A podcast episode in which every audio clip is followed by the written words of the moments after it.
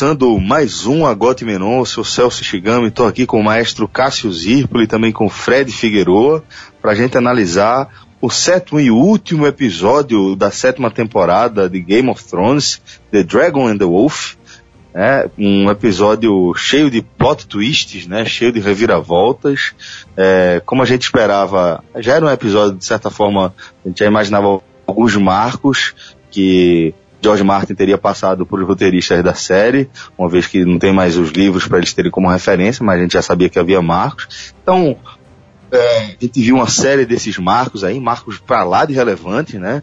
É, um episódio raiz de Game of Thrones, daqueles que você perde o fôlego de vez em quando a cada cena, né? É, e que no fim, para mim, é um episódio que ele salva a temporada, se é que de certa forma a gente pode colocar assim, já que a gente vinha questionando é, o nível da temporada como um todo, um, em relação ao nível dos diálogos e da velocidade da trama, etc. Mas para mim é um, um, um episódio que ele confirma que a gente teve mais uma grande temporada de Game of Thrones, apesar dos pesares principalmente porque ficou aquela ansiedade enorme pela última temporada que deve demorar um pouco mais de um ano aí para desespero de todos os fãs de Game of Thrones. Então queria abrir esse, esse nosso debate aqui com o maestro Cássio Zippo, trazendo é, o ponto de vista mais geral dele sobre esse episódio para depois a gente passando aí sobre a história em si. Fala, fala Celso, fala Fred, aí os ouvintes aí do sétimo e provável último Agote Menor durante um bom tempo. É, você falou dessa temporada como é, tratou irregular. Na verdade, eu concordo muito com o que você falou em relação ao, ao, sexto episódio, o penúltimo, né, que acabou sendo muito criticado pelos buracos do roteiro, embora tecnicamente tenha sido muito bom a, a, a, cena, a cena da batalha, da forma como aconteceu, foi muito bem feito. Eu, eu, eu sempre falo, quase todas as gravações, para mim aquilo ali é qualidade de cinema do jeito que foi feito. Mas esse episódio agora, e, e uma expectativa que a gente tinha, inclusive, que a gente tinha comentado, de ser mais, como você falou, raiz da, da, da trama em si. O, a, da, são, são três cenas, basicamente, um em Porto Real, um em Winterfell e a muralha no fim, tem ah, outras cenas periféricas, até com cenas importantes, mas acho que foram esses três os principais centros. E a parte de Porto, Porto Real foi muito legal, pô. Assim, do começo ao fim, do, do, dos plot twists, como você me falou, as reviravoltas que tiveram, o encontro, da forma como aconteceu. Eu achei um episódio muito bom. Eu não sei, eu dei até minha nota, a notazinha que eu dou todo final do episódio, de 9,89. Não sei se tinha dado uma maior antes não, mas gostei, é, gostei bastante por ter, por ter investido nisso e acabou sendo um episódio que apagou um pouco da imagem do último, até porque o ritmo desse episódio foi muito melhor de não ter ficado nenhum buraco de, de alguém ficar, ou como a gente também ficou. Pô, como é um corvo desse não dava tempo, essa, isso não era para ter acontecido, não. Eu acho que tudo que aconteceu ali dentro das premissas estabelecidas dentro do universo de, de Game of Thrones foram todas aceitáveis. E, e, e, e quando isso acontece, e, e uma trama é, é, bem feita, acaba gerando um episódio muito bom, embora algumas conclusões tenham sido bem previsíveis. Mas dentro de uma previsibilidade, e aí Fred já tinha falado, que chega um momento onde tem que acontecer, porque já não tem alguns desfechos não tinham mais como, como ter essas reviravoltas. Eu tentei até agora falar sem spoiler, porque a partir daí, quando eu começar a falar né, meu amigo, aí não vai ter pareia, né? É só spoiler. Então, Fred Figueroa, agora eu queria também a tua análise mais geral sobre esse último episódio da penúltima temporada de Game of Thrones. É, primeiro, primeiro eu queria dizer que o que Cássio se refere a spoiler, nesse, nesse contexto dele, é o que aconteceu no, no último episódio. Então eu já nem considero mais spoiler, porque imagino que quem é, entra para ouvir o programa sobre o, o sétimo episódio, né, naturalmente ele já viu, né? Então, é, eu não considero isso nem spoiler. Até porque também é, algo que, que para mim aconteceu nessa, nessa temporada e, e, muito nesse último episódio é o seguinte, muita, eu já falei isso até em programas anteriores, além do fato de, de desfechos esperados acontecerem, porque desfechos são necessários, né? A série não pode ser um looping de surpresas, né? Ela tem que ter coerência e a coerência exige que os desfechos eles, eles aconteçam de alguma forma. Eu também já, já já tinha trazido aqui que Game of Thrones é uma série que foi além né, do sentido de, de um entretenimento de TV muita gente estuda, dedica horas, lê livros, pesquisa. Isso faz com que muitas teorias sejam criadas, multiplicadas na internet, debatidas. E uma dessas teorias era justamente a da origem de Jon Snow. Então, quando quando está acontecendo aquela cena em que Brian conversa com Sam e corta justamente para a cena de John e Daenerys no barco e você tem toda a origem dele revelada, você percebe que a direção da, da série dá um tratamento de grande momento, dá um tratamento de a música, o clima, de uma das maiores revelações da série. Porém, era uma das teorias mais espalhadas nas redes sociais. Era uma teoria muito fundamentada, uma teoria em que você tinha indícios para acreditar e a própria série também já tinha dado acho que era motivos.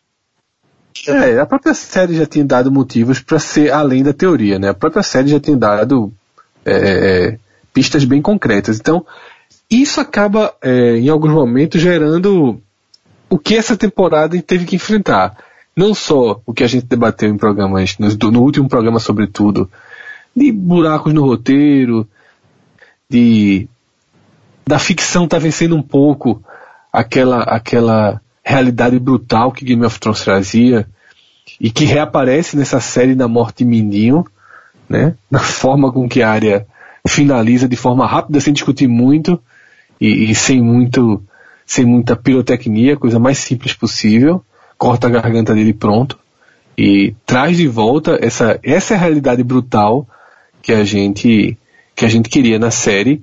Mas além de, desses questionamentos, havia esses questionamentos também do, da aproximação de John e Daenerys e outros pequenos pontos que causavam incômodo por estarem apenas confirmando o que se espera. Mas sétima e oitava temporada, fina, final da série, hora de amarrar os pontos, é natural que coisas é, esperadas aconteçam, faz parte da, do desfecho de qualquer história, né? É, é melhor até que seja assim do que ficar invenção em cima de invenção. Então achei um episódio bom, um episódio é, desacelerado, isso foi importante, ele teve mais tempo, então as coisas aconteceram, os diálogos puderam ser melhor explorados, a gente teve bons diálogos e uma reunião é, entre poderes ter sido mais, mais relevante do que batalhas em temporadas anteriores, mas tudo muito dentro do esperado, né? A gente até citou aqui algumas possíveis reviravoltas, a gente citou que, que Cesse dificilmente abraçaria de corpo e alma o projeto. Gente... Fred diria que a gente acertou as duas. Porque Foi. a de Sansa e Arya, a gente falou, ou, é, ou tá sendo uma um, um malhação, uma briguinha das duas irmãs, ou então a, as duas é, vão articular a morte de Mindinho. Era... Não tinha muito que sair disso. É, exatamente. Então é isso que eu tô dizendo. Assim, a previsibilidade em algum momento é interessante também, e, isso. E misturada também com teorias, com spoiler, que a gente vai falar mais pra frente. Spoiler de verdade, não spoiler do que já passou, como o Cássio estava preocupado. Bom, é, é, então vamos começar aqui nossa análise do episódio, meio que dissecar ele, como o Cássio destacou, a gente tem basicamente três eixos, né?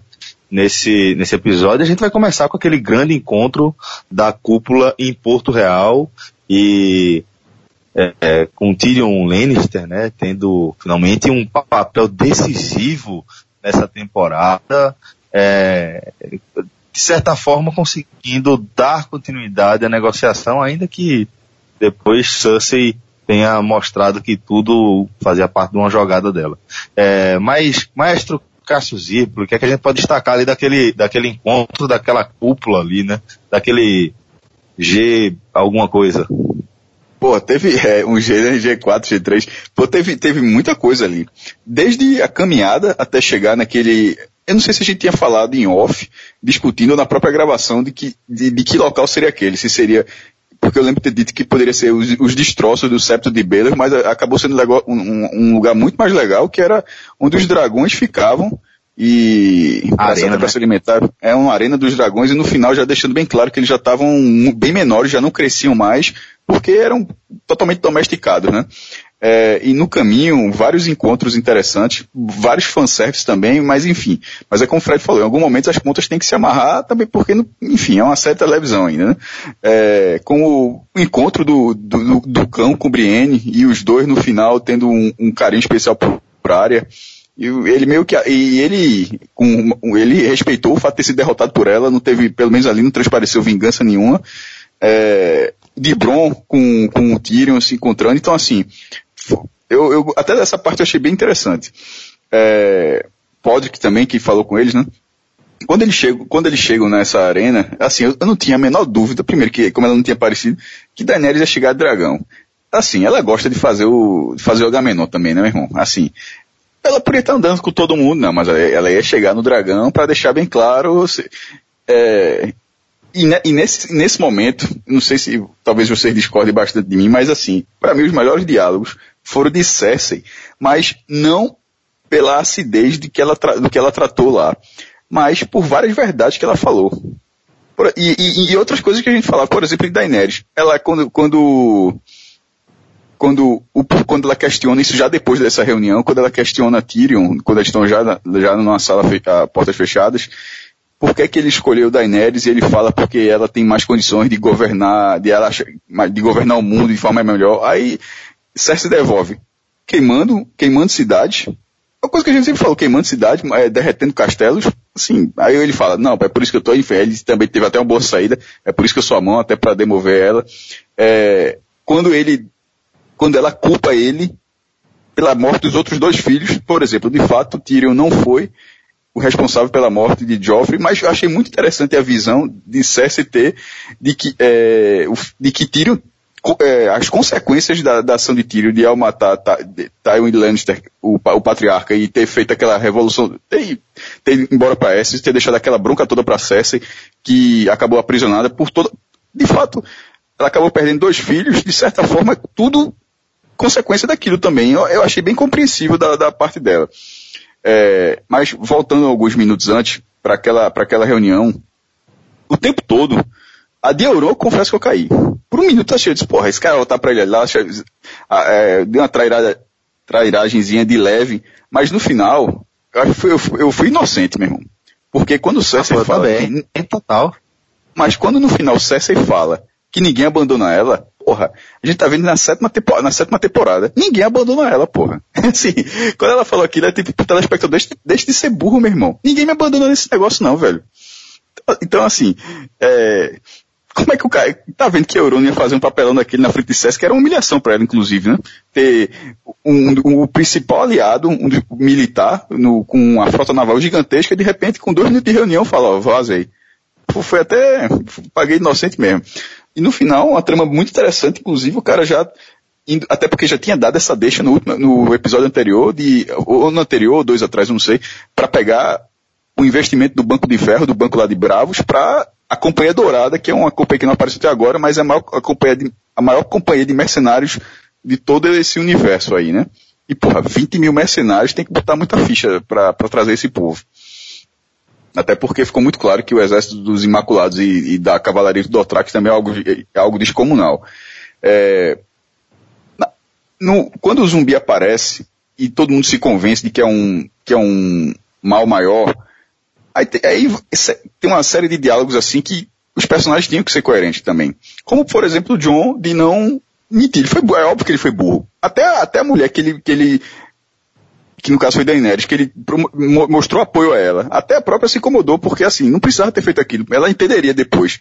Mas ao mesmo tempo, o que ele fala depois, que mentira, pequenas mentiras, você acaba, enfim, vira personalidade, e é a personalidade dos nortenhos de uma forma geral. Nisso tudo, quando você vai construindo os personagens, é a mesma coisa de Cersei. Pô, depois de você ver Cersei há tanto tempo, e no final você achar que ela ia levar um drible daquele, de Euron, ou depois de, de John estar tá tanto tempo e achar que ali, logo, naquele momento ele ia mentir, eu, eu, eu, gostei dessas duas partes pela coerência dos personagens na construção, de você não se sentir enganado. Isso seria um furo do roteiro se eles fossem tão diferentes. Ao mesmo mas ao mesmo tempo que eles não foram, acabam fazendo que o, o, o, episódio transcorra de uma forma que você fala, pô, meu, o cara não tinha pra quê nessa hora. Era só ter dito, beleza, eu fechei contigo e segue o jogo. Não tinha pra quê, numa, numa briga muito maior. Mas nem naquele momento o cara cede. Então assim, Ô, é, é todo... Oi. ah, antes de, de, a gente seguir, é, só dizer que eu fiquei com a impressão, na, naquele diálogo ali entre Cersei e Tyrion, que tudo já fazia parte do plano dela, inclusive a maneira como ela se retirou, né? Como... Oi? Não, isso, essa parte eu só tô falando assim da arena porque é de Tyrion. Meu amigo, na, na, eu vou, vou deixar para a parte das teorias, porque se, se a gente, a gente já, vários Agotaminonos a gente especula quem seria o traidor desde aquele início, a gente apostou muito em Missandei, meu amigo, a chance de Tyrion ser essa figura tá muito grande agora, viu? Ah, então, então vamos em frente. Eu, eu, eu tava pensando por outra perspectiva. Na verdade, eu tava, eu tava imaginando que o próprio Tyrion também teria sido é, é, é, enganado ali pela, pelo teatro de Cersei. Que tipo, quando ela, ela, ele falou ali pra ela, pô, então acabe logo comigo, pô. Manda o cara me matar aqui e foda-se. Você não tem esse ódio todo, então me mata logo aqui e, e porra, acaba logo com essa história.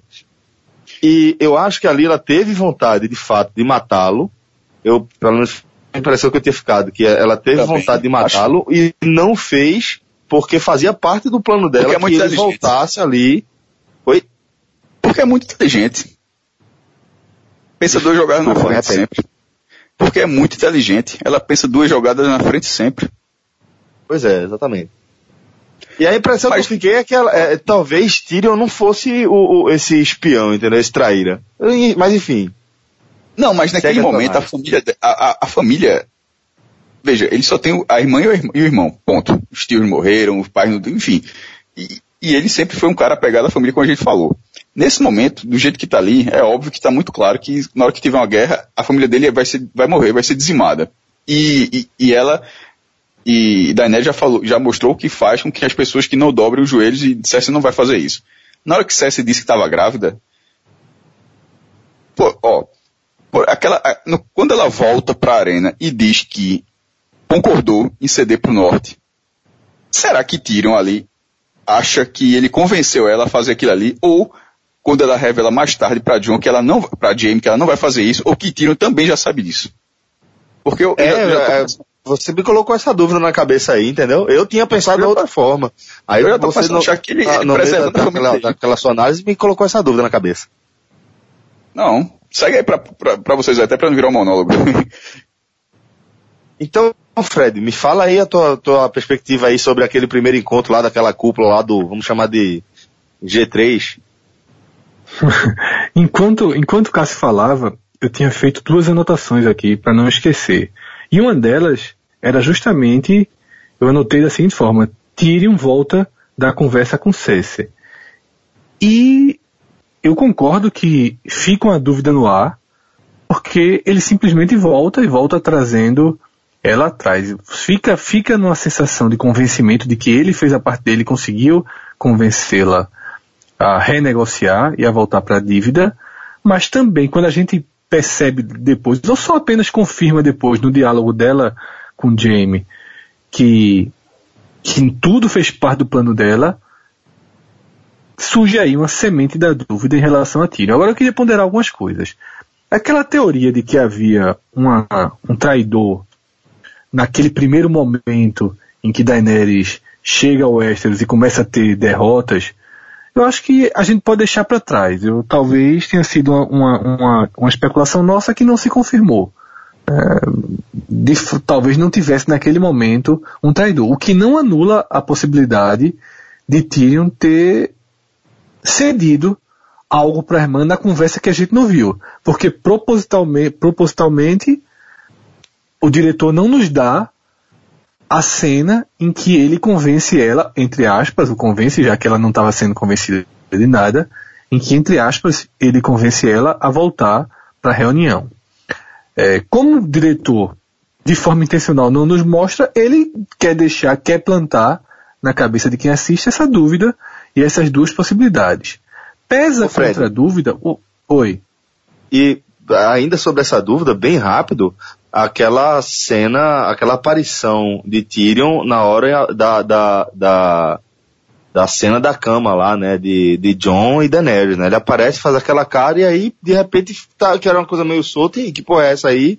E de repente já faz, se a gente pensar nessa teoria de que ele poderia ser um eventual traidor, de repente já é um indício a mais, mas concordo contigo. Talvez fica, tenha ficado só na, na, na, nossa cabeça essa história da, da trairagem, né?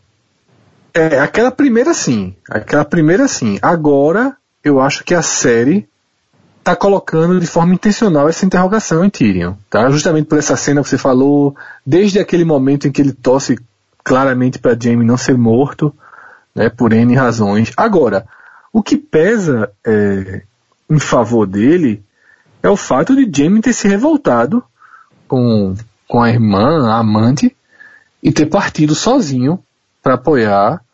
É, mas ele não sabe. O outro bloco, né? Sim, mas, mas ele, ele partiu. Veja só, ele partiu. Mas, mas, mas, mas, mas por enquanto Tyrion não sabe disso. Não, mas então, mas o fato de Tyrion não saber se existe um elo de Tyrion com Cersei, é muito improvável que ele não teria um elo com o próprio irmão, que é muito mais próximo dele. É muito improvável que Cersei e Tyrion se juntem e Jaime fique completamente fora, que é a possibilidade que aqui que foi aberta aqui nesse mas programa ser, agora. Mas pode ser uma, mas pode ser uma forma de preservá-lo também. É, oh, só para deixar passar são, é, são várias são várias são vários pontos. e aí eu queria é, é, nesse nesse nesse outro ponto que eu tinha escrito aqui enquanto você falava nessa questão dos diálogos é justamente o diálogo de, de Cersei e Jaime um diálogo muito bom é uma cena muito forte uma Ali cena de um rompimento é uma cena de um rompimento é, que certamente é um dos novos arcos abertos da, da última temporada, né? Como será, como será Jamie, não vou dizer do lado oposto de Cersei, mas distante de Cersei, né? Essa é uma, essa é uma questão que, que tende a, pelo menos nos primeiros, nos primeiros episódios da última temporada, e aí causar um suspense significativo.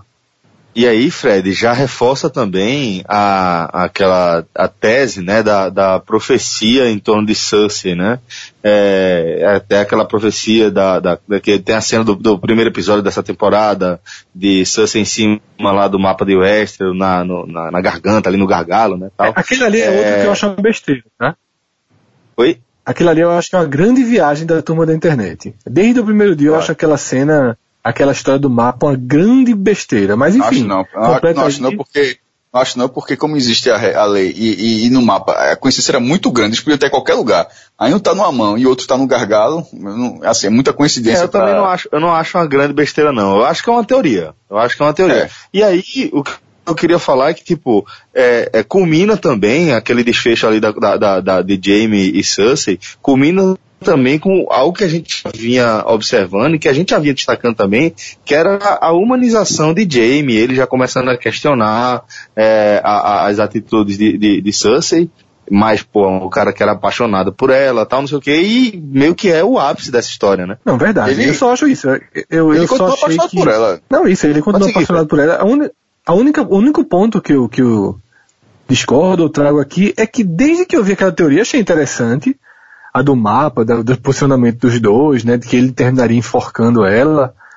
Mas fora isso, eu, eu concordo com toda essa visão, assim, eu acho que ele sai de coração partido, mas dá a palavra dele, queira ou não queira, e ela mesmo diz isso no diálogo, e aí é o grande momento para mim do diálogo, ele só queria montar, caçar, né, e lutar, enquanto ela prestava atenção no que o pai realmente falava. E ele segue o instinto dele, que é o instinto de lutar no final das contas, ele é um, ele é um guerreiro, né? Ele é um cara que, que, que vai para a linha de frente.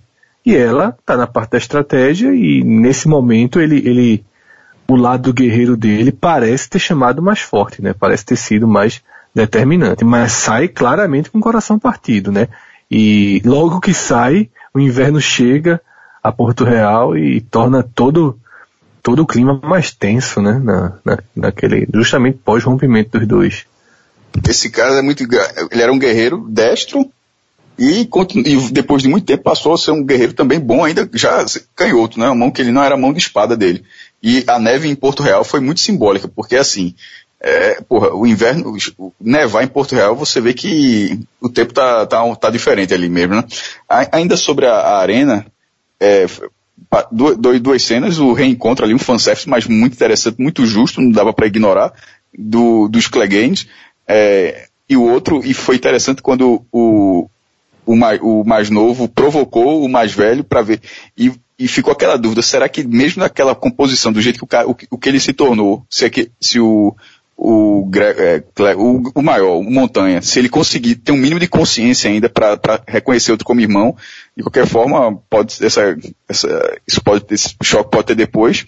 E outro, não sei se eu estou enganado, mas vários não teve nenhuma linha. Porra, e vários eram personagens assim que, talvez na, na, na edição pode ter, pode ter cortado, pode, pode ter gravado alguma coisa a galera ter cortado, mas por exemplo, a, ele voltar para lá e Cersei não falar uma palavra com ele, assim, é estranho, tá ligado? Assim, tinha que ter um, até porque é um personagem de ótimas tiradas, e, e na hora que ele fosse provocado, porque seria, enfim, ele viaja até ali para não ter uma fala de vários, eu achei isso das pequenas, das pequenas, dos pequenos vacilos do episódio, esse eu achei um. Mas, toda essa trama foi muito boa e como o Fred falou, e terminar nevando ali mostra que, assim, não dá para ignorar que o inverno chegou, de que aí a bronca vai, ah, a ideia de Cersei sobre a guerra também é boa. Meu irmão, se, o, se, se, se os caras vão brigar lá em cima da muralha, se os mortos ganharem, ela vai ter que lutar contra os mortos de toda forma. Ela só vai lutar depois. Veja, se ela tá indo agora, ela lutaria agora. Se ela lutar depois, ela luta depois. Mas ela vai lutar com os mortos toda, de toda forma. Então, isso para ela já não é mais um problema. É, é só o antes ou depois. E se, e se Daenerys ganhar, vai ter que lutar antes ou depois. Então ela disse, meu irmão, esse povo que se mata lá na frente, velho. Às vezes, vendo, vendo a posição de quem não concorda com, com, na, em nada com o outro lado, o lado de Cersei, na, na lógica dela, a visão dela foi muito correta. Em tudo, aliás, eu, eu, eu fui Team Cersei nesse, nesse episódio aí. De vez em quando, de vez em quando você é, mas.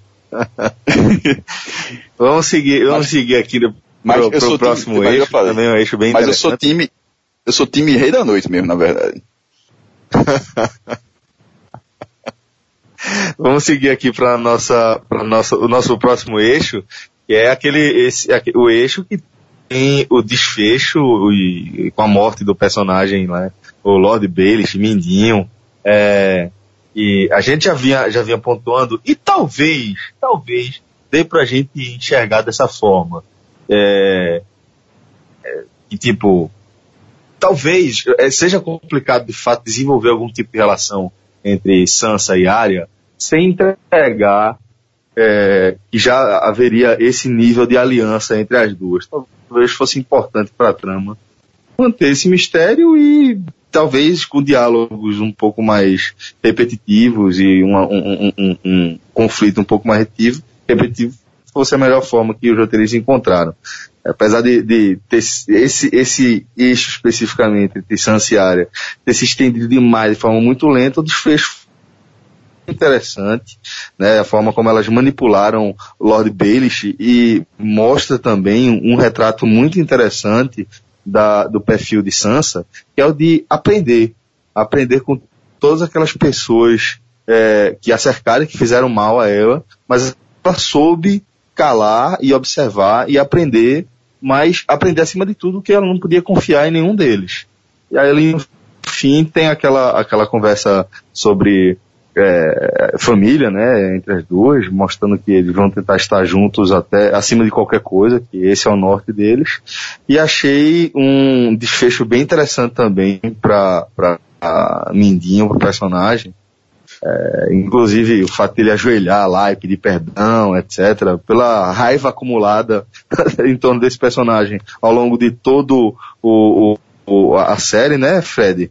Acho que ficou de bom tamanho, né? Achei mais um eixo muito interessante e mais um eixo muito bem, bem construído desse último episódio, né? Exatamente. Tudo que a gente falou de diálogo de malhação entre as duas irmãs, e foi daí até que eu lembro que eu, que eu trouxe essa possibilidade e a gente debateu, era isso. Tava tão infantil que começou a dar sinais de que era a construção da roteiro, da direção, para nos irritar e depois nos surpreender. Tava, tava tão batendo no mesmo ponto que começava a dar pistas de que havia algo por trás e foi o que aconteceu. E para mim, no, para mim, no final das contas, é o melhor momento do último episódio. Você viu que eu, chamei, eu tratei o último episódio apenas como bom, né? Não tratei como espetacular. Eu tratei como bom. É, Mas aquele é o grande momento, porque ali é Game of Thrones hum, o que nos trouxe até aqui, digamos assim. É o que nos faz é, tá aqui às 2h23 da manhã gravando um programa e pior, tem gente esperando para ouvir ainda nessa madrugada. É aquilo ali. É uma, um, um momento de, de, cena de muita tensão, de um diálogo extremamente duro, forte e com desfecho brutalmente verdadeiro, né? Não teve, como eu falei logo na abertura, não teve discurso demais, não teve sentimentalismo demais, não. Na hora que a cara teve que matar foi lá da facada, não foi nem com, com ódio demais, nem nada para fazer o sofrer, foi simplesmente como o próprio pai dela fez na primeira ela temporada dá um passo, quando foi necessário. Né? É, ela dá um passo, um movimento com a mão, volta a mão e volta para a posição original, com uma, uma frieza absoluta, né? Que lembrou, inclusive, o pai dela, né? Quando precisou, na é, primeira temporada, o pai dela tem que fazer uma execução e faz, e ela vai se, vai se remetendo um pouco também ao pai. E é um grande momento, né? E um pouco marcado por spoilers também, havia muitos spoilers circulando que Mindinho morreria nesse último nesse último episódio da temporada, que ele morreria na sétima temporada. Escapei dos spoilers. E que, é, e que ele morreria na última. Essa semana foi bastante intensificado.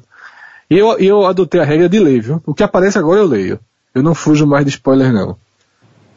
Porque aparece eu leio, porque dizendo, aparece tá tanta valendo. coisa. É, porque aparece tanta coisa que eu vou ler, assim, não. Hum. É muito melhor ler de forma organizada do que sair sendo alvo de spoilers pontuais ali aqui. Você pelo menos lê e, e vê o que, é que vai acontecer. E é um pouco assustador, né? Porque, já falando um pouco de spoiler, uma das coisas que. Um dos vazamentos foram os roteiros né, dessa sétima temporada.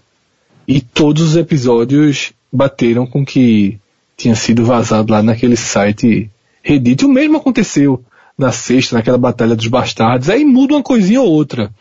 É, eu não me lembro agora qual é do destino que, né, do, do Bolton, que, de, de Ramsey, que, que tinha no roteiro, mas foi diferente na cena, na última cena da temporada passada, quando Sansa decide matar ele é, utilizando os próprios cachorros, os antigos cachorros dele, né?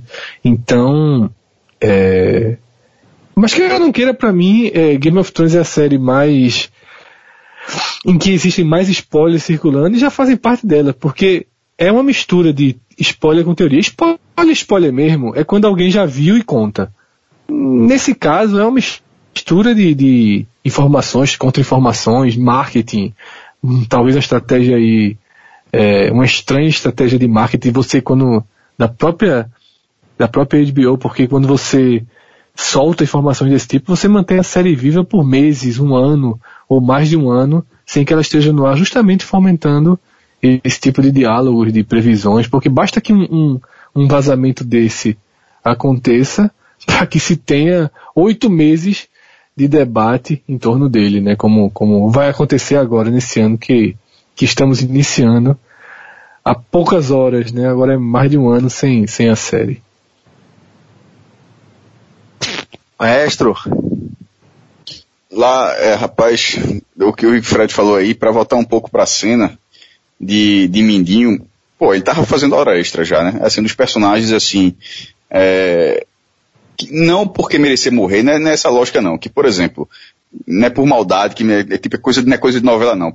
Porque Cersei tá lá, ela tá protegida, você sabe que ela não vai morrer agora. Não tem ninguém, quem vai passar pelo montanha, o Qyburn tem uns aliados dela, né? Ela não vai ser envenenada, não vai levar um flechado, não vai, vai levar nada. Então não tem como você dizer que já passou da hora dela morrer.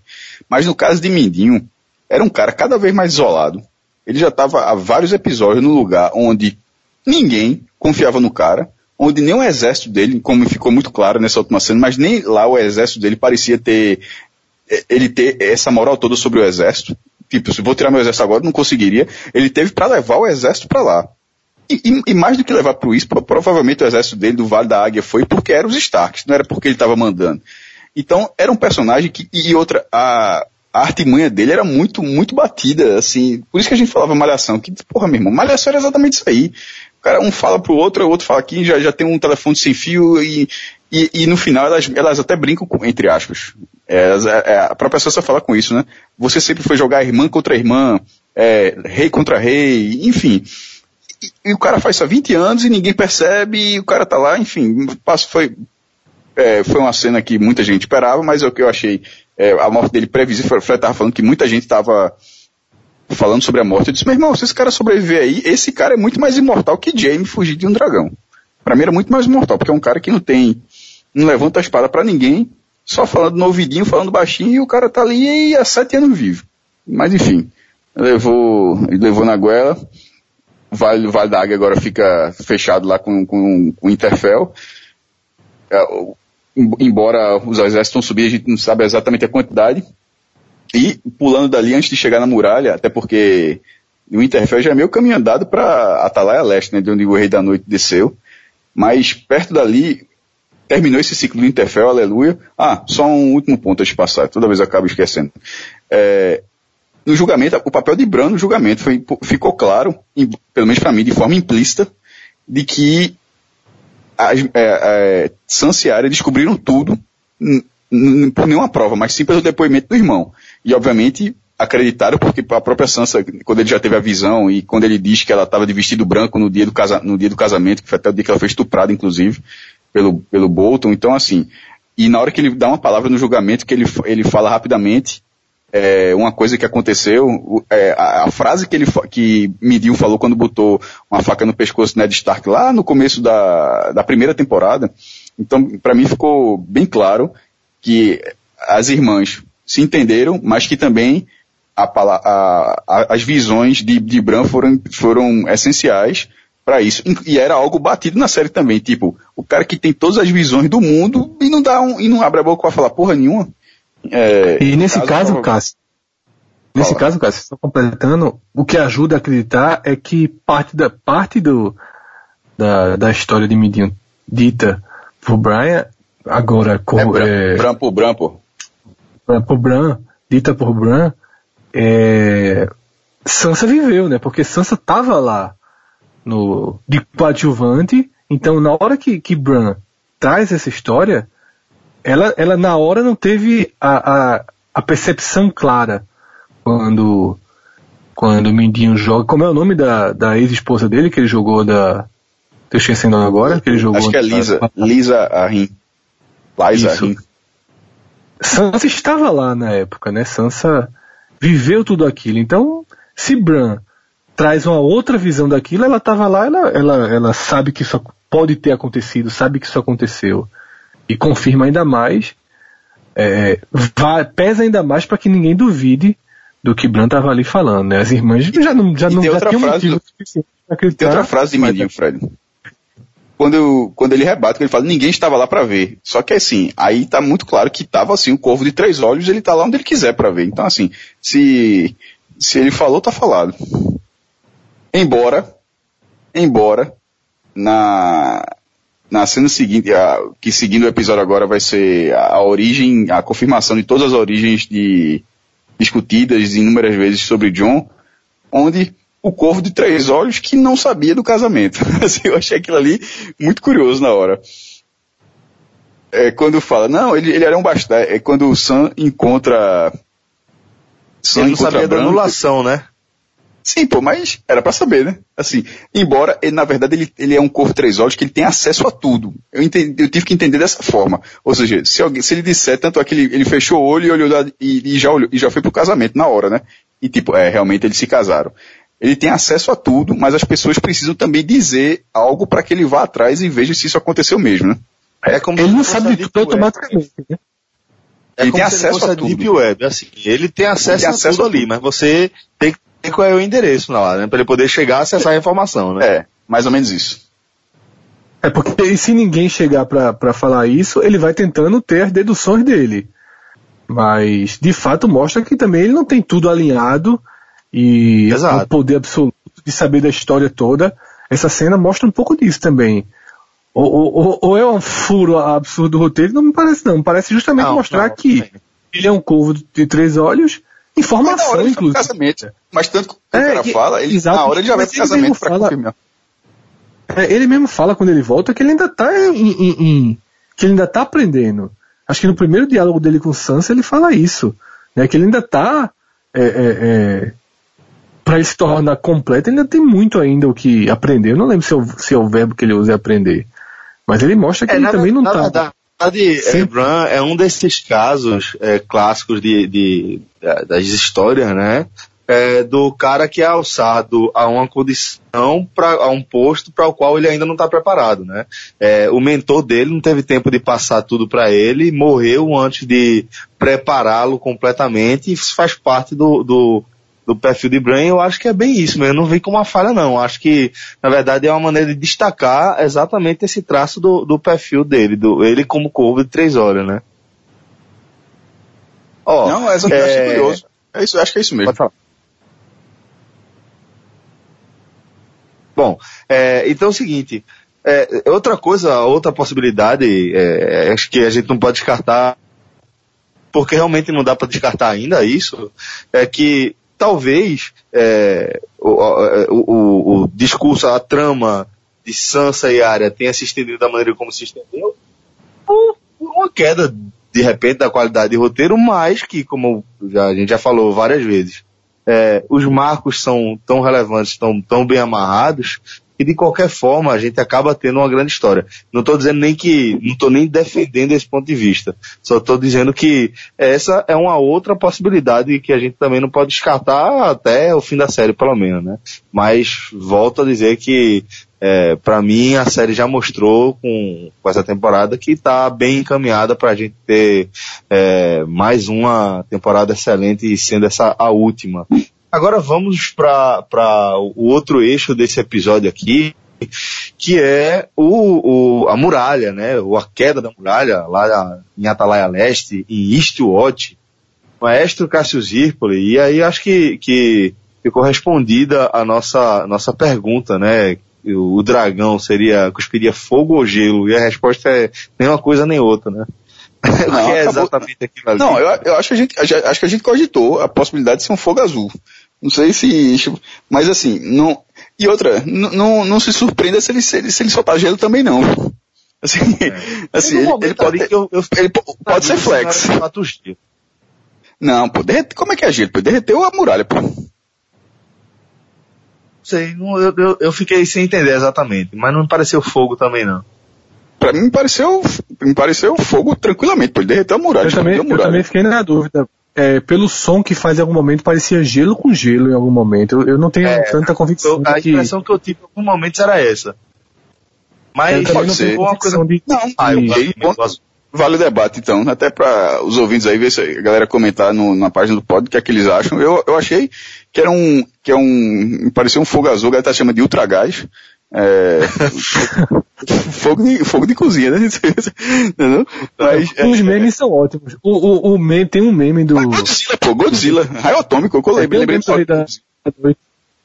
Não, tem um meme do Rei da Noite, é, comandando o dragão, com a música Let It Go, né? Que é da.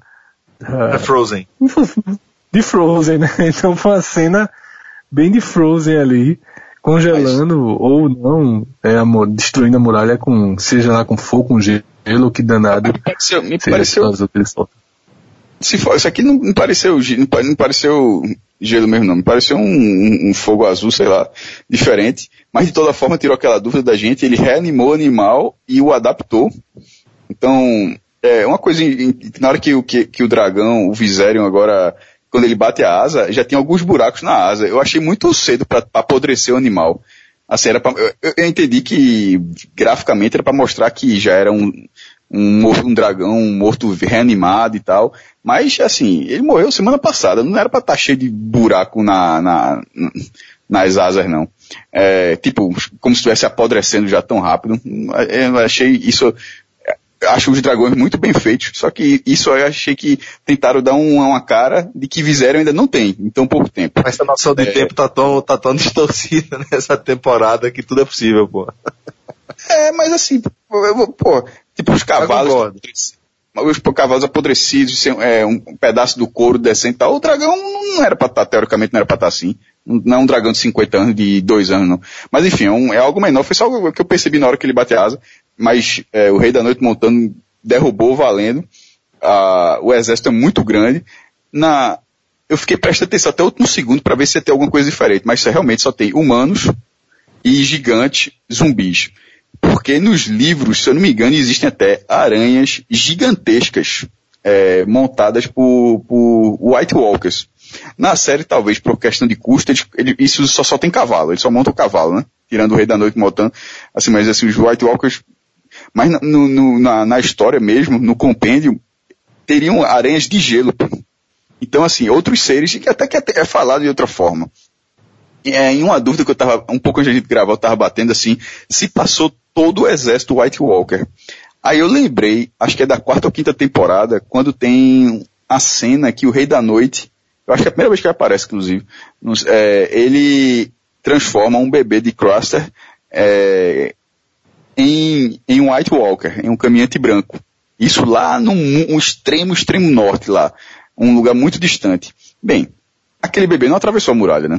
Aquele bebê está em algum lugar. Então, assim, é possível que por mais que esse rei da noite tenha levado a armada dele, eh, esse exército, esse exército dos mortos todinho para atravessar a muralha, para, enfim, para tomar conta do continente, para ganhar, mas eu estou falando já para jogar para o futuro. A eventual derrota, que é o que se espera, que ele perca essa guerra, não significa que estão todos os White Walkers ali, não. Eu acho que lá no extremo norte vai, vai continuar tendo White Walker, porque esse bebê, por exemplo, não, não tá ali. Só para passar batido que não foi a raça toda, eu não creio que tenha sido a raça toda que passou não.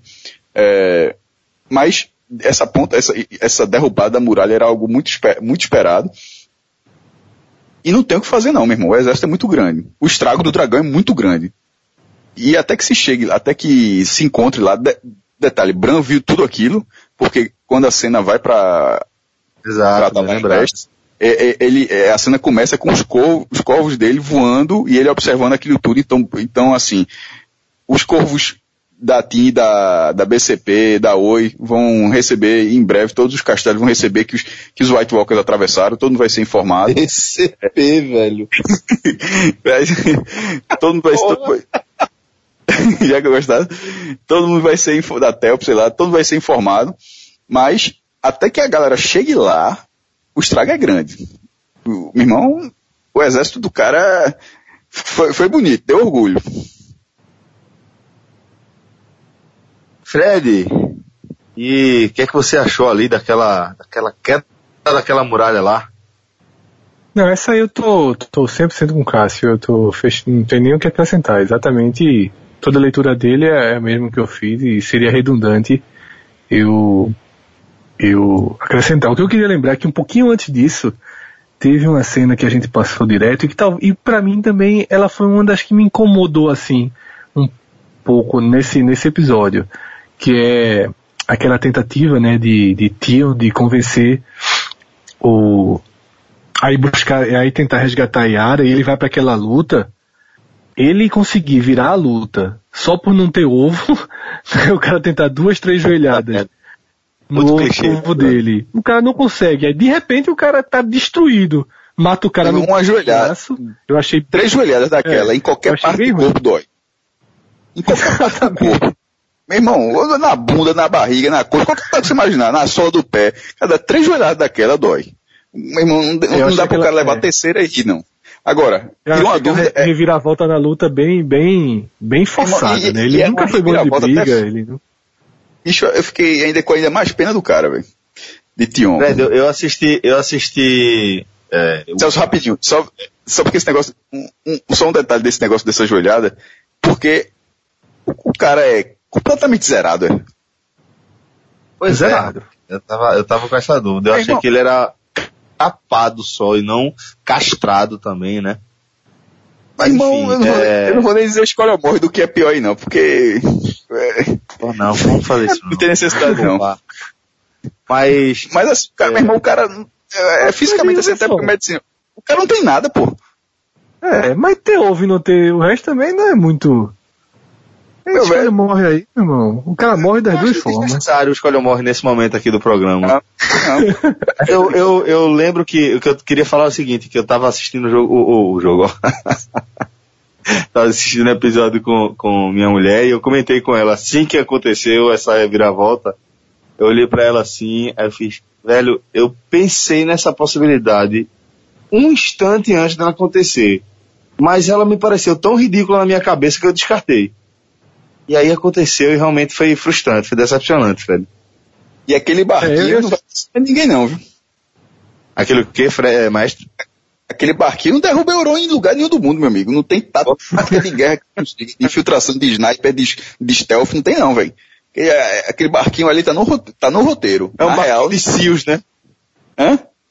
É um barquinho de SEALs, né? Aquela, aquelas forças especiais dos Estados Unidos. É, SEALs, né? É, meu, meu velho, não tem, não tem o que fazer não, velho. O exército. Talvez, talvez, talvez, Cássio, talvez isso aí sirva para descobrir que ele, na verdade, não foi das Ilhas de Ferro, né? Talvez Sim. esse seja. Ah, verdade.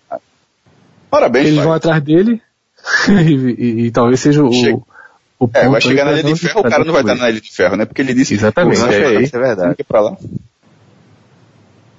Isso Bom, aí pode é... ser que O que é que a gente pode falar mais desse, desse último episódio, já fazendo alguma projeção aí para para oitava e última temporada de Game of Thrones? Antes de fazer isso, tem John e Daenerys ainda, né? Sim, pô, verdade, pô. É, sobre essa cena. A gente passou ali rapidamente, achei que a gente ia ter comentado lá atrás, mas o que é que a gente pode falar daquela, da, da, da cena do encontro entre os dois, né? Primeiro, eu achei, a gente falou tanta coisa assim, é, não confundir do jeito que aconteceu com atropelo, tipo, o roteiro foi tão rápido que não teve nem conversa. Pelo contrário, eu achei interessante, meu irmão, do jeito que estava, já que o roteiro construiu tanto a, a aproximação dos dois, a troca de olhares, as palavras mais amenas, enfim. Não precisava, o cara, meu irmão, tava muito implícito ali que se, se batesse na porta, conversar, do jeito que foi ali, não, não, não me ofendeu, tá ligado? Do, do, jeito que o clima já estava entre eles ali, meu irmão. Então teve aquela, aquela relação, foi boa para não colocar mais meia hora de conversa. Não, meu irmão, já rolou a história ali. E já com o Tyrion olhando no corredor, o que já indicava o que a gente já falou no começo desse programa, e o interessante dessa, dessa cena é ela ter sido contada justamente no momento, ela é, ela é um paralelo do momento em que Sam e Bran estão é, um falando com o outro, eles juntando as pedras e chegando à, origem de, de John, dele ser, não só ser filho de Rhaegar e Lyanna, como seu filho legítimo, como seu herdeiro do trono do, do, dos sete reinos, e ao mesmo tempo, por que, que, tá aquela, por que, que aquela cena acontece naquele momento? Porque querendo ou não, ela choca também, porque na hora que você está vendo aquilo ali, é o, é, é o tio e a sobrinha. É a, é a, tia e o sobrinho, tá ligado? Então, é. assim, isso, ele juntou duas discussões numa só. Pois é, foi uma forma também de, de ele colocar dessa forma, da, entregar de maneira mais mastigada a história de Jon Snow, né? Porque, como a gente falou, de certa forma, a Game of Thrones mesmo, é um pouquinho aqui, depois ali, depois de novo. É, a história de Jon Snow estava meio que contada, através da, das visões, as visões de Bran, através da, das descobertas de Sam, a história já estava meio que contada, tá? Meio que desenhada. Agora ela vai ser Ali, espalhada. o encontro entre os dois e a conversa entre os dois é meio que, bom, audiência, olha aqui, então, para quem não, para quem não, não, não entendeu, não, se, se, ficou meio subentendido, tá aqui muito claro, Jon Snow é o cara, é o, o, o rei de Westeros no futuro. Professor, não é só isso não, não é só isso não. Porque por mais que a gente já soubesse, o público soubesse, a, é, essa cena foi para mostrar de que as pessoas de Westeros também saberão. Tipo, não basta, o público sabia. O, a gente já sabe, o público que, que, que tá vendo de fora sabia. Mas dentro da, dentro da história, as pessoas saberão, porque os dois vão espalhar essa notícia. Os dois. Não, eu entendo, vão, eu entendo, mas tipo, eles então entregaram a diferença foi, foi para um público, né?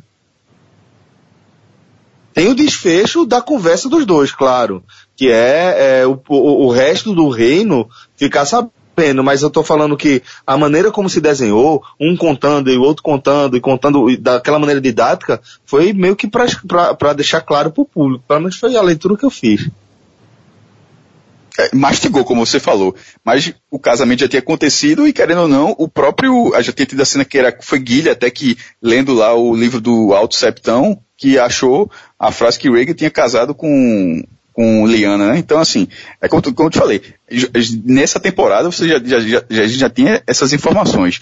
E agora nessa juntaram todas as pedras e que você falou, detalhou muito bem, foi mastigou, assim, peguei, se ainda tinha alguém que estava por fora, agora não tem muito o que fazer não. Fred, e é, o que é que a gente pode falar? Você tem algo mais para falar desse, desse episódio ou a gente já segue aí para fazer algum tipo de projeção? Eu só quero dizer a partir de agora o seguinte. Reza a lenda da internet que vazou o roteiro de toda a oitava temporada. Eu li. Mas não aconselho entrarmos nesse assunto. Tudo que eu falar a partir de agora, eu vou estar sendo influenciado pelo Ah, Fred, que eu então, li. Inclusive, então é melhor você ficar calado.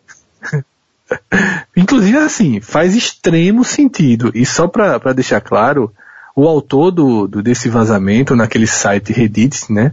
Que eu nunca entrei, eu só vejo ele sendo citado. Eu nunca entrei nesse site, mas todo o assunto de Game of Thrones é citado nesse Reddit. Eu nem sei se se pronuncia assim.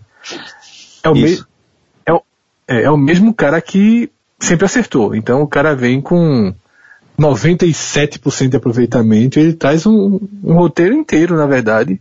E é amplo, é bem detalhado de tudo que acontece. Então a partir de agora eu estou influenciado pelo que eu li. E se quiserem debater Então, Fred, coisa, pode um forte abraço, meu irmão. Vou seguir aqui a conversa com, com o Cássio. Valeu, cara. Até a Detalhe. temporada. deixa eu só dizer uma coisa que, que eu vi Não, nos comentários. nada. Não, deixa eu só dizer uma coisa nos comentários. Isso já é sobre o que passou. É, numa das cenas do roteiro, ele cita o verme. E várias pessoas no comentário, nos comentários, fazem o seguinte, não, tá prova que tá errada é porque o verme vai morrer no último capítulo da sétima. Então, é, tá, tá errado, o verme vai morrer, e o verme não passou nem perto de morrer no último capítulo da sétima. Ou tá, seja, o Verne tá pegando só até agora, mano. só se morreu de, de insolação, né? De tédio. De tédio. É, Pode ser que de é outro inanição, caso né? também. Tá no cerco lá. É, então, assim, esse é um dos acertos do, do desse, desse roteiro vazado. Ah, não chega a ser um acerto, na verdade, né? Só dizer que o cara tá vivo não é nada demais. Mas havia uma, uma, uma teoria por aí que eu não tinha lido essa de que o Verme morreria nesse episódio, nesse sétimo episódio da sétima temporada e não passou nem perto. E uma outra que ele cita também mais na frente e que aí aconteceu nesse último episódio é justamente Jamie Lannister ter partido sozinho, né? Ter partido pro encontro do, do outro núcleo. Isso também é citado é, a consequência disso mais para frente, digamos assim, mas aí eu não vou entrar não. Vou respeitar nossos ouvintes e os participantes desse programa. E a nossa amizade. É foda. Agora veja só, teoria, né? Teoria. Cássio reinou com teorias aí, lendo tudo até a quarta, quinta temporada. Depois ele, ele E eu briguei Lendo pra só- caralho com ele, lendo inclusive, por isso, né? lendo, muito diferente, meu irmão. Tu tá lendo, veja, uma coisa é ler teu dia, tu tá lendo o roteiro vazado. Tá fazendo, tu tá estando, tá lendo a teoria de um cara que acertou todas as teorias da sétima, isso é roteiro vazado, pô, é diferente. É, agora detalhe, não foi nem filmado ainda, né? Não foi nem filmado ainda, então. Ah, Mas claro. se existe uma. Era roteiro, Não, né, já pô? que não filmou, a galera vai botar o Superman agora na série. Veja só. É. Se o Superman enfrentar Tion e tentar dar duas joelhadas nele, apanha. Em quem? Em Tion. Em Tion.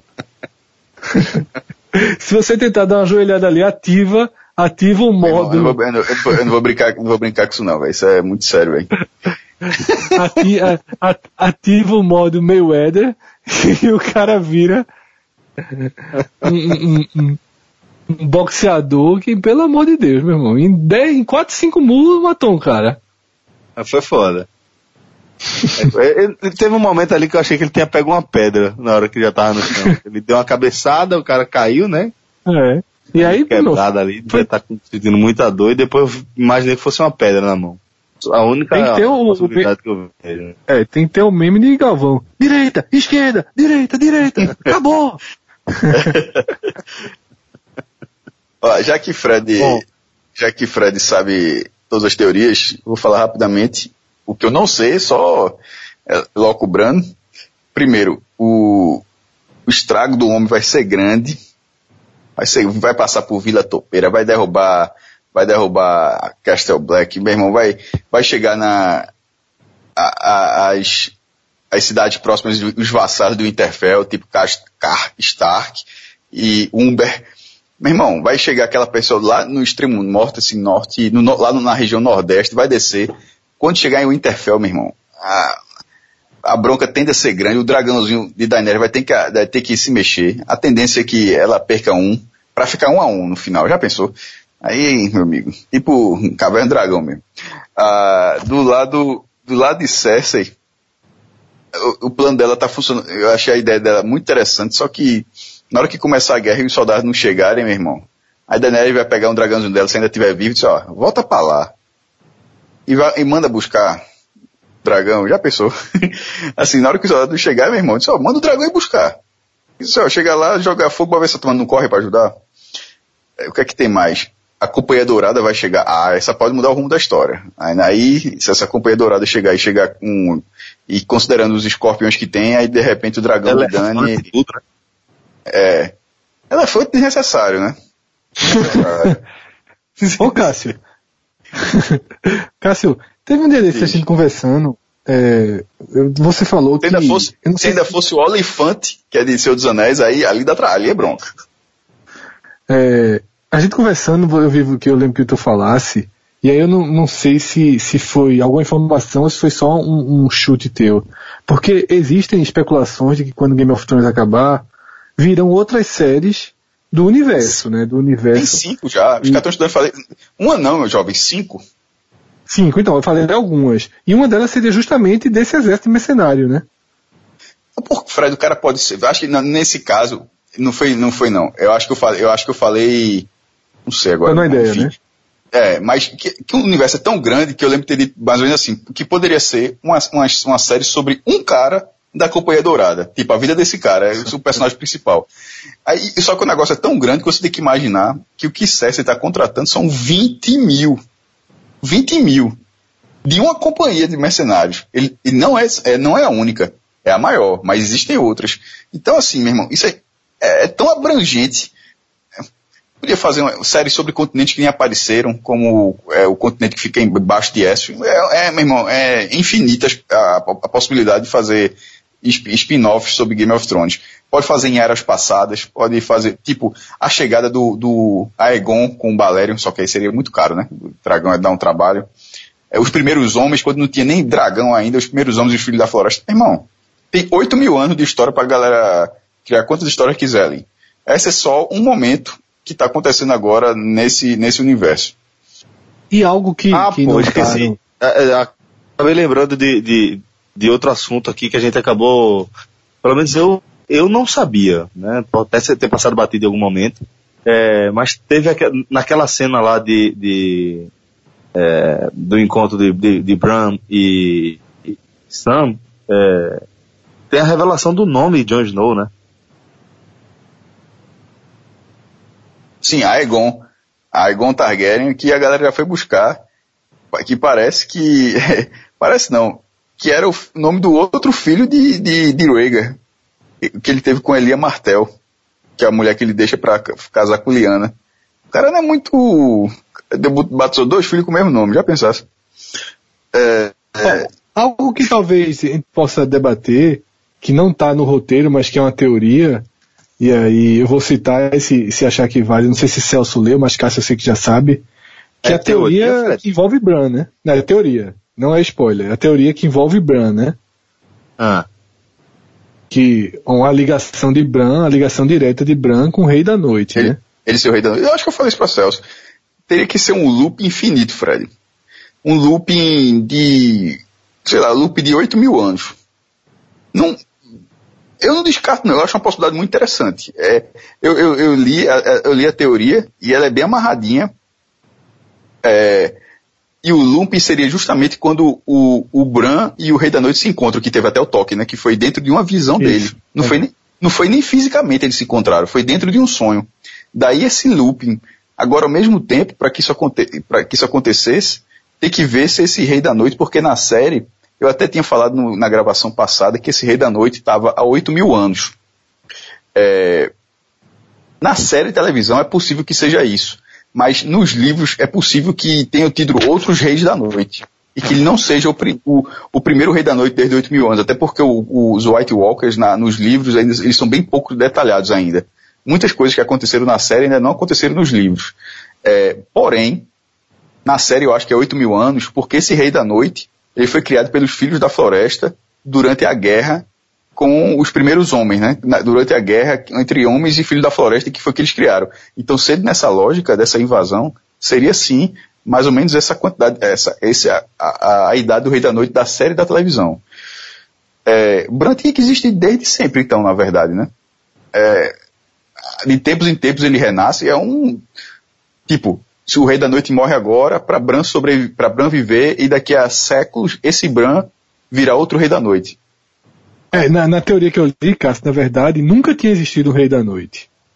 É, porque o que acontece é Bran viajando no tempo, tentando avisar do Rei da Noite que isso que seria criado, e aí, inclusive, ele enlouqueceria o Rei Louco, porque o Rei Louco veria é, é, Bran, e ele fala, é, tem que queimar todos, e assim como... como Total, exatamente, isso também.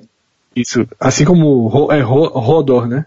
Que o uhum. amigo dele ficou enlouqueceu justamente por causa dele, ficou repetindo a frase que, que, que, que acontece, teria acontecido a mesma coisa com o Rei Louco que ficou com essa, com essa, com esse aviso na cabeça de ter que queimar e aí saiu o colocando na prática com a realidade que ele ali estava. Essa é uma teoria, é uma teoria complexa e é uma teoria que eu acho que não geraria um final interessante para a série. Seria um final meio não vou dizer que meio Lost, porque faz mais sentido, porque tem muito mais amarração.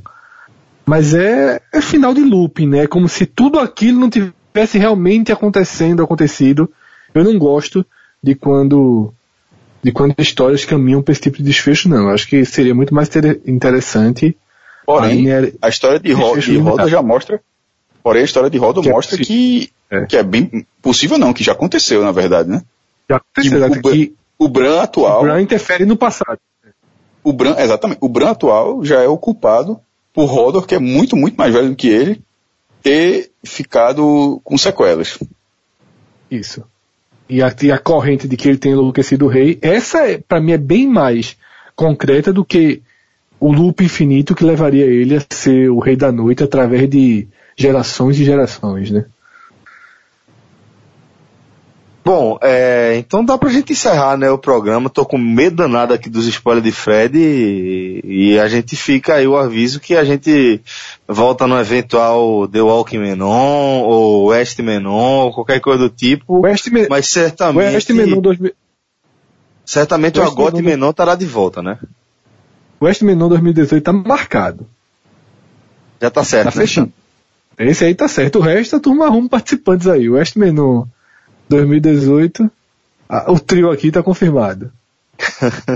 É, e sobre e sobre o Westeros, tem que, tem que tomar conta. Eu tô fechado com o César, tô fechado com o Rei da Noite. Na meu irmão, na verdade, eu não gosto de Daenerys nesse momento, vou mentir não. a gente já percebeu. Agora, tá no ponto doc. Se os ouvintes pedirem, a gente Não, mas a, a, minha, mas a minha, pela, pela seguinte, a minha, veja, a minha lógica é porque a, as atitudes dela é a partir das, tanto que Cersei falou, eu disse, irmão, ninguém percebe não, a mulher é uma tirana também, pô, ela não é, ela só não é diferente dos outros. Eu acho que ela tá fazendo do jeito dela nada diferente, tá queimando o povo, matando geral, não, não, tá, não, é, não, é, não é paz e amor não, porra. E ela é vendida como paz e amor. Celso, Bom, é... se, os se, os ouvintes pedirem, a gente faz uma última edição do Agote Menon só sobre o, o, o roteiro vazado da, 80, da oitava temporada. Mas aí vai ser um monólogo teu. Eu vou fazer Vocês não vão ceder, não. Vocês não vão ceder, sério. Vai passar um ano fingindo que não existe esse roteiro. Nem a pau, nem a pau. Aí detalhe que, que há um forte corrente de que esse roteiro é fake. Diz que até o cara que, que colocou depois disse que era fake, mas ninguém está acreditando na segunda informação dele, né? Tá acreditando é, no que ele soltou primeiro. Bom, é, agradecer a vocês aí a companhia nessa primeira temporada dessa série especial aí do nosso H-Menon, né? Que é uma que a gente tem, é, é, é um dos braços do projeto 45 Minutos que a gente tem um carinho enorme mesmo. E queria agradecer de fato aí a Fred e a Cássio pela companhia é, nessas, nesses sete episódios que a gente gravou, desses sete, sete episódios dessa temporada de Game of Thrones. Agradecer a todo mundo que curtiu o trabalho, né? A galera acompanhou de fato, se, se envolveu, é, pô, impressionante a quantidade de comentários é, que a gente teve relacionados aí ao Agote Menon, né? A gente recebendo aí por e-mail, por, pelo Twitter, enfim. Agradecer a todo mundo que está curtindo o trabalho e a vocês dois também, galera. Valeu. Valeu, curti, curti a parada. Esse, esse, esse saiu na raça, mas era necessário. A season finale, a season finale merecia. Eu entendi bem o significado de agridoce. Um forte abraço Não a sabia. todos. Até a próxima, galera. Valeu. Tchau, tchau. Dicionário, jovem. Jovem, eu não tô falando isso não. Foi só um